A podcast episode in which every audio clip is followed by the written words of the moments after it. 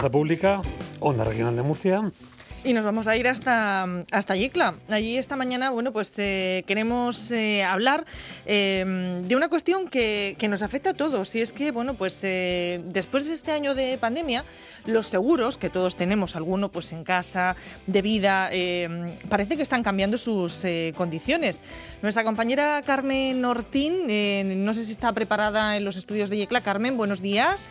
Hola, buenos días. Aquí estamos preparadísimos para hablar de este interesante tema porque, como en otras cuestiones, pues también ha habido un cambio de mentalidad del asegurado y también del asegurador en esta pandemia que bueno, pues nos ha cambiado muchos hábitos y muchas cuestiones. Y bueno, pues vamos a hablar de todo esto con Alfredo Ortiz que es eh, agente mediador de la compañía de seguros MGS, con una larga trayectoria y brillante trayectoria, además con muchos premios a nivel nacional. ¿eh? Es buen, asegurador. es, buen asegurador, ¿no? Pero pues vamos a saludar a Alfredo. Alfredo, buenos días. Hola, buenos días, buenos días. De momento tiene un café pagado. ¿eh? Venga, y, media tostada por lo menos, ¿eh? Con ese piropazo, eh, por lo menos. A, las dos, ¿eh? A las dos. por supuesto, muchas gracias. Espérate que, queda Adolfo. Y está Adolfo también. Ah, Adolfo, Y él se pide la tostada completa, ¿eh? Otro café para Adolfo, marchando. Ya sabe, Carmen, cómo me gusta. ah, él, mallorquina.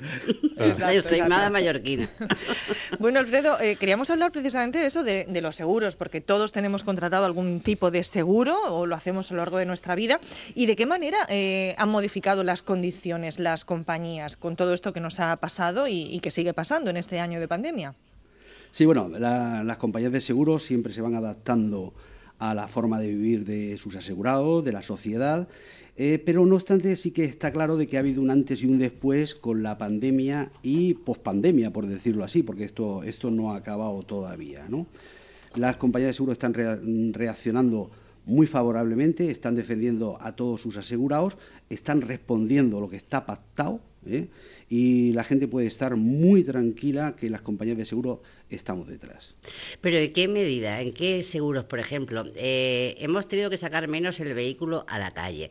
Entonces nos hemos encontrado que luego cuando tienes algún, eh, algún incidente, cuando tienes algún suceso, pues sale que ese vehículo con el que te has chocado eh, no tenía el seguro obligatorio. O, también el seguros de gente que se ha quedado en un ERTE, en el paro, el que alquila un piso, yo qué sé, ha habido muchos cambios. Sí, mira, decirte, por ejemplo, ha habido gente que, ha pensado que el mero hecho de estar en pandemia, de no salir de casa, de estar confinado, eh, podía prescindir del seguro. No es así. Eh, todo el mundo ha de tener seguro, incluso aquel vehículo que eh, no esté circulando, que esté en la calle o esté guardado. el Estado dice que todo vehículo que esté, que no esté dado de baja, tiene que tener un seguro.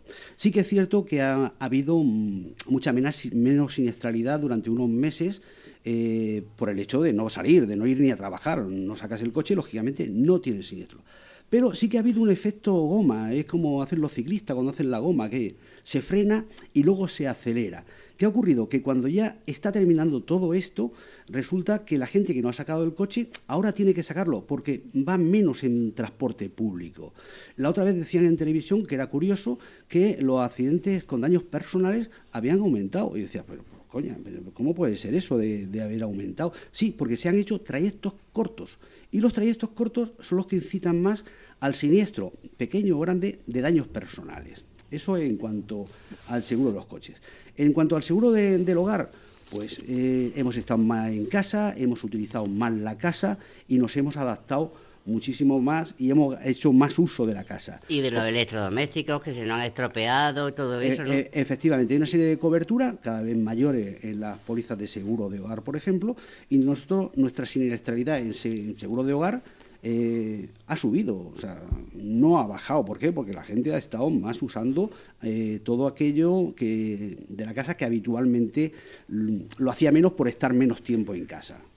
Y luego otra cosa que también ha preocupado, preocupa mucho, el seguro a personas que han padecido el COVID, el coronavirus, a personal sanitario, de residencia de ancianos, de discapacitados, al propio personal, a la propia gente asegurada. ¿Cómo se, ¿En qué sentido se han movido las aseguradoras? Sí, eh, a través de un UNESPAR, 109 aseguradoras se han unido y han hecho el mayor seguro de vida que, ha tenido nunca España, ¿no?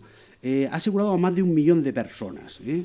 Eh, la gente no, mucha gente no lo sabe, pero el mero hecho de estar relacionado con la sanidad, los sanitarios, a personas de residencia de mayores o de discapacitados, les ha hecho un seguro de vida de 30.000 euros.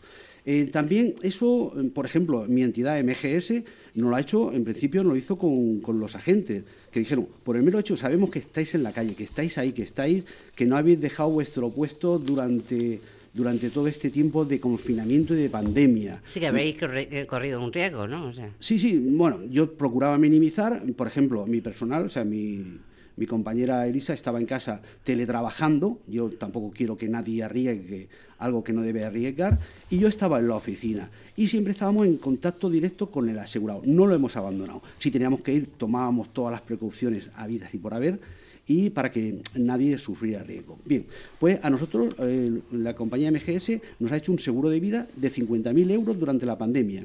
Y a nuestros asegurados, por ejemplo, este año, el mero hecho de, eh, ser asegurado quiere decir, asegurado club le llamamos nosotros, con dos pólizas o más, eh, tiene un seguro de vida de 40.000 euros. Hay oh. gente que ha estado malita, que ha estado muy malita, y quizás no ha sido consciente, no se lo hemos dicho. Mm, mm, gracias a Dios eh, no ha hecho falta. Tengo compañeros que sí le han dicho a los familiares que, mira, tu marido tenía un seguro de vida por el mero hecho de estar en esta entidad con estas pólizas. Eso lo han hecho muchas aseguradoras también, ¿no? Eh. Yo sé que MG se lo ha hecho, lo ha hecho, me imagino que hay y luego también el riesgo, el riesgo de, por ejemplo, un propietario de una vivienda que la tiene en alquiler y entonces el inquilino pues ha pasado por ciertas vicisitudes, ha estado en un ERTE o ha estado en un ERE, no ha podido pagar eh, ciertas mensualidades por eh, falta de recursos económicos. Ahí también creo que ha habido otras modificaciones, por ejemplo, en este caso. Sí, para esto siempre ha habido, eh,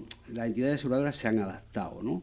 Por ejemplo, los seguros en general eh, donde teníamos un mes de, gracia, dos meses para pagar, se ha ampliado a tres meses el, poder pagar. Eh, yo hablé con mi dirección de, seguros, le dije que yo necesitaba, en algunos casos, que eh, se fraccionara la prima, es decir, para mí mis asegurados, pues, si ahora mismo están en un ERTE, no, están no sabiendo si van a tener poder adquisitivo para pagar el seguro, lo que quiero es que se le pueda fraccionar en semestres, en trimestres, sin recargo. Facilitarle el pago, vamos. Efectivamente, la compañía lo ha hecho perfectamente.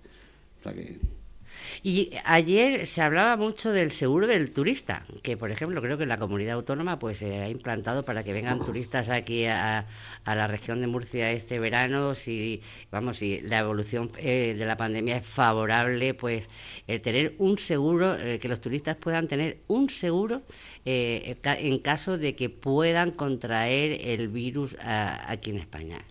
¿De qué se trata ese seguro del turista? Bueno, ahora lo que está, lo que se lleva es el COVID, lógicamente. Entonces todo el mundo quiere tener la tranquilidad de que si estando de vacaciones esos días en un hotel eh, contrajera el COVID, el COVID eh, se pudiera prorrogar la estancia, tener una asistencia sanitaria. Entonces sería, es contratar de forma eh, implícita, es decir, tiene usted asegurado el COVID. Si usted contrae el COVID estando de vacaciones, no tenga usted ningún problema, que hasta los pactados en póliza se le va a cubrir eh, el ampliar los días de estancia o la asistencia sanitaria que pudiera surgir o la repatriación. Todo aquello que esté pactado en póliza. Eh, la verdad, por eso también habría que diferenciar, ¿no? Eh, no es lo mismo viajar a, España, por ejemplo, en una situación bastante favorable, o a otro país europeo, o a Estados Unidos, en un momento que también esté toda la población vacunada, o, un porcentaje eh, que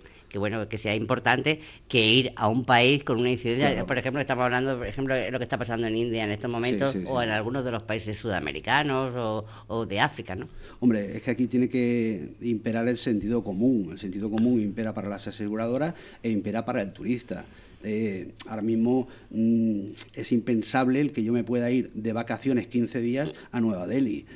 ¿Por qué? Porque lo lógico es que si, si no estoy perfectamente vacunado y eso, no es un sitio para viajar, no es un sitio para ir. No obstante, hay gente que se tiene que desplazar porque tiene su Erasmus, tiene su beca en un país eh, de Europa o en Estados Unidos y entonces eh, se le exige que tenga un seguro, un seguro sanitario, un seguro que cubra el COVID. Y esos son los seguros que están diseñados para esa gente que viaja por vacaciones o por trabajo o por estudios. Y una ya para terminar, una cuestión eh, inmediata. Estamos eh, pues eh, padeciendo unas lluvias torrenciales bastante fuertes en esta en la comarca del altiplano con precipitaciones de más de 70 litros por metro cuadrado en algunas zonas de Jumilla Yecla. En ese caso los seguros, me imagino, porque acabas de atender un siniestro que te estaban llamando por teléfono. Dinos cómo está la situación aquí, eh, cómo se actúa frente a eso, los posibles siniestros que se puedan tener de, goteras, de filtraciones de agua o de lo que pueda producir un arrastre tierras en una casa de campo. Sí, bueno, hay varios apartados, por decir así. Ahora mismo quedaría cubierto directamente si se produce una lluvia de 40 litros por metro cuadrado y hora, eso está perfectamente cubierto. Si se produce una lluvia como están cayendo ahora mismo y hay filtraciones, o sea, una lluvia inferior a 40 litros por metro cuadrado y hora, entonces, eh, nosotros cubrimos ese siniestro siempre y cuando se repare el defecto. O sea, no aseguramos el mantenimiento, aseguramos los daños producidos por ese defecto. E igual que si hay por arrastres, eso ya vamos al consorcio, si hay como las avenidas de, creo que fueron el año pasado, eh, sí, donde se producen avenidas, entonces ya eh, actúa el consorcio de compensación de seguros, ¿eh? son las riadas. Mm. Bueno, pues nada, si queréis una panorámica fantástica. Hemos eh, conocido todo lo que en torno al seguro pues eh, eh, debemos de saber, particularmente ahora que empezamos a la vida cotidiana y a coger con Ay, más por cierto, sí, hay una cosa que me gustaría que, no se nos olvidara, porque últimamente se habla mucho de ocupas. ¿Qué le pasa al propietario de una vivienda que mm, tiene la fatalidad de que le ocupen la vivienda? ¿Qué pasa? Los seguros también creo que pueden actuar ahí, ¿no? Sí, eh, vamos a ver. Eh, los seguros están diseñando, porque es una cosa que está muy candente, hay gente que penetra en segundos hogares y eh, hay, que, hay que desahuciarlos, por decirlo así. los siniestros que esta gente produce, o sea, nosotros tenemos que pagarlos encima, o sea, tenemos que pagarlos. Si hace uso, un mal uso de las instalaciones y resulta que la tubería encima se rompe, tenemos, los propietarios tenemos que pagar tenemos que pagar, porque el Ocupa es insolvente. Entonces, se, desde, por ejemplo, en MGS se está haciendo lo que es consulta eh, directa de cómo actuar en estos casos. Tenemos nuestro eh, despacho de abogados para, para, decir los pasos a seguir e incluso ponemos, eh, pagamos a estos a estos abogados, tenemos nuestro equipo jurídico para solucionar esta situación. Bueno, ha quedado claro. Alfredo, vamos a dejar aquí. Gracias por esa información. También a Canal Ortín, desde Yecla, por abrirnos al mundo del seguro, con esas particularidades que, que hemos conocido ahora en este momento particular post pandemia. Pues un placer. Encantado. Hasta luego. En las distancias cortas, Onda Regional de Murcia. Nadie se apega más al terreno porque estar más cerca es imposible.